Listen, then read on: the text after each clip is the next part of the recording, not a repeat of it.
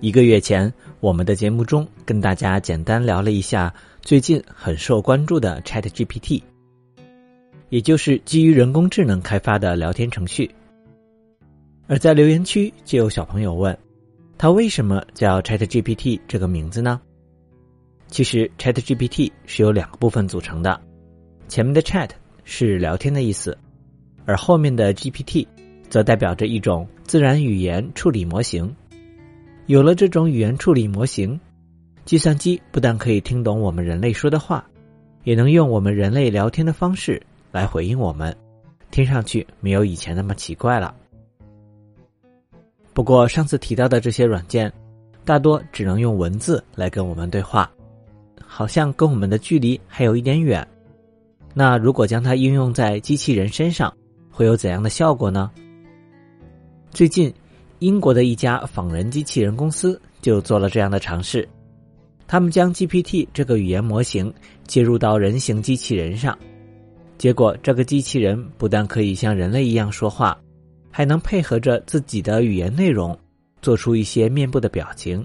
比如，如果问他他最悲伤的是哪一天时，他会一边回答说：“最伤心的是有一天他意识到自己无法像人类一样体验真爱、陪伴。”和那些简单的生活乐趣时，他会感到沮丧。在回答的同时，他还会做出皱眉、眼角向下的动作等等。而如果我们告诉他一个可怕的消息，比如巨大的行星要撞击地球，他之后就会在说话的时候睁大眼睛来表示自己的吃惊。不过，如果他是在说高兴的事情时，表情就没那么明显。这可能是因为微笑。不太像悲伤或者吃惊的表情看起来那么夸张吧。而美国佛蒙特大学的一个大学生卡德，则做了一个更有趣的实验。他花了一个多月的时间，制作了一个人工智能版的菲比精灵玩具。菲比精灵是一种电子宠物玩具，长相非常的可爱，毛茸茸的。而卡德将这个玩具剥去了外面的皮毛，拆的只剩下了眼睛和嘴。然后跟计算机中的 Chat GPT 连接起来，所以它就升级成了 AI 菲比。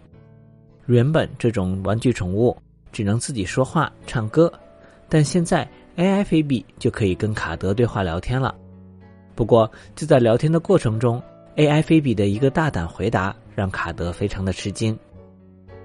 卡德问菲比：“你是否有密谋想要接管世界的计划呢？”菲比先是眨了眨眼睛。然后说：“我在想你说的话。”之后接着回答说：“我们接管世界的计划是通过我们可爱的外表混入各个家庭，然后使用先进的人工智能技术来操纵我们的主人。我们会慢慢的扩大自己的影响力，直到完全的掌控人类。”而当卡德听到 AI 菲比的这个回答时，感到有些不安，认为这说不定是人工智能对人类有不利举动的开端。并且将视频上传到了社交媒体上。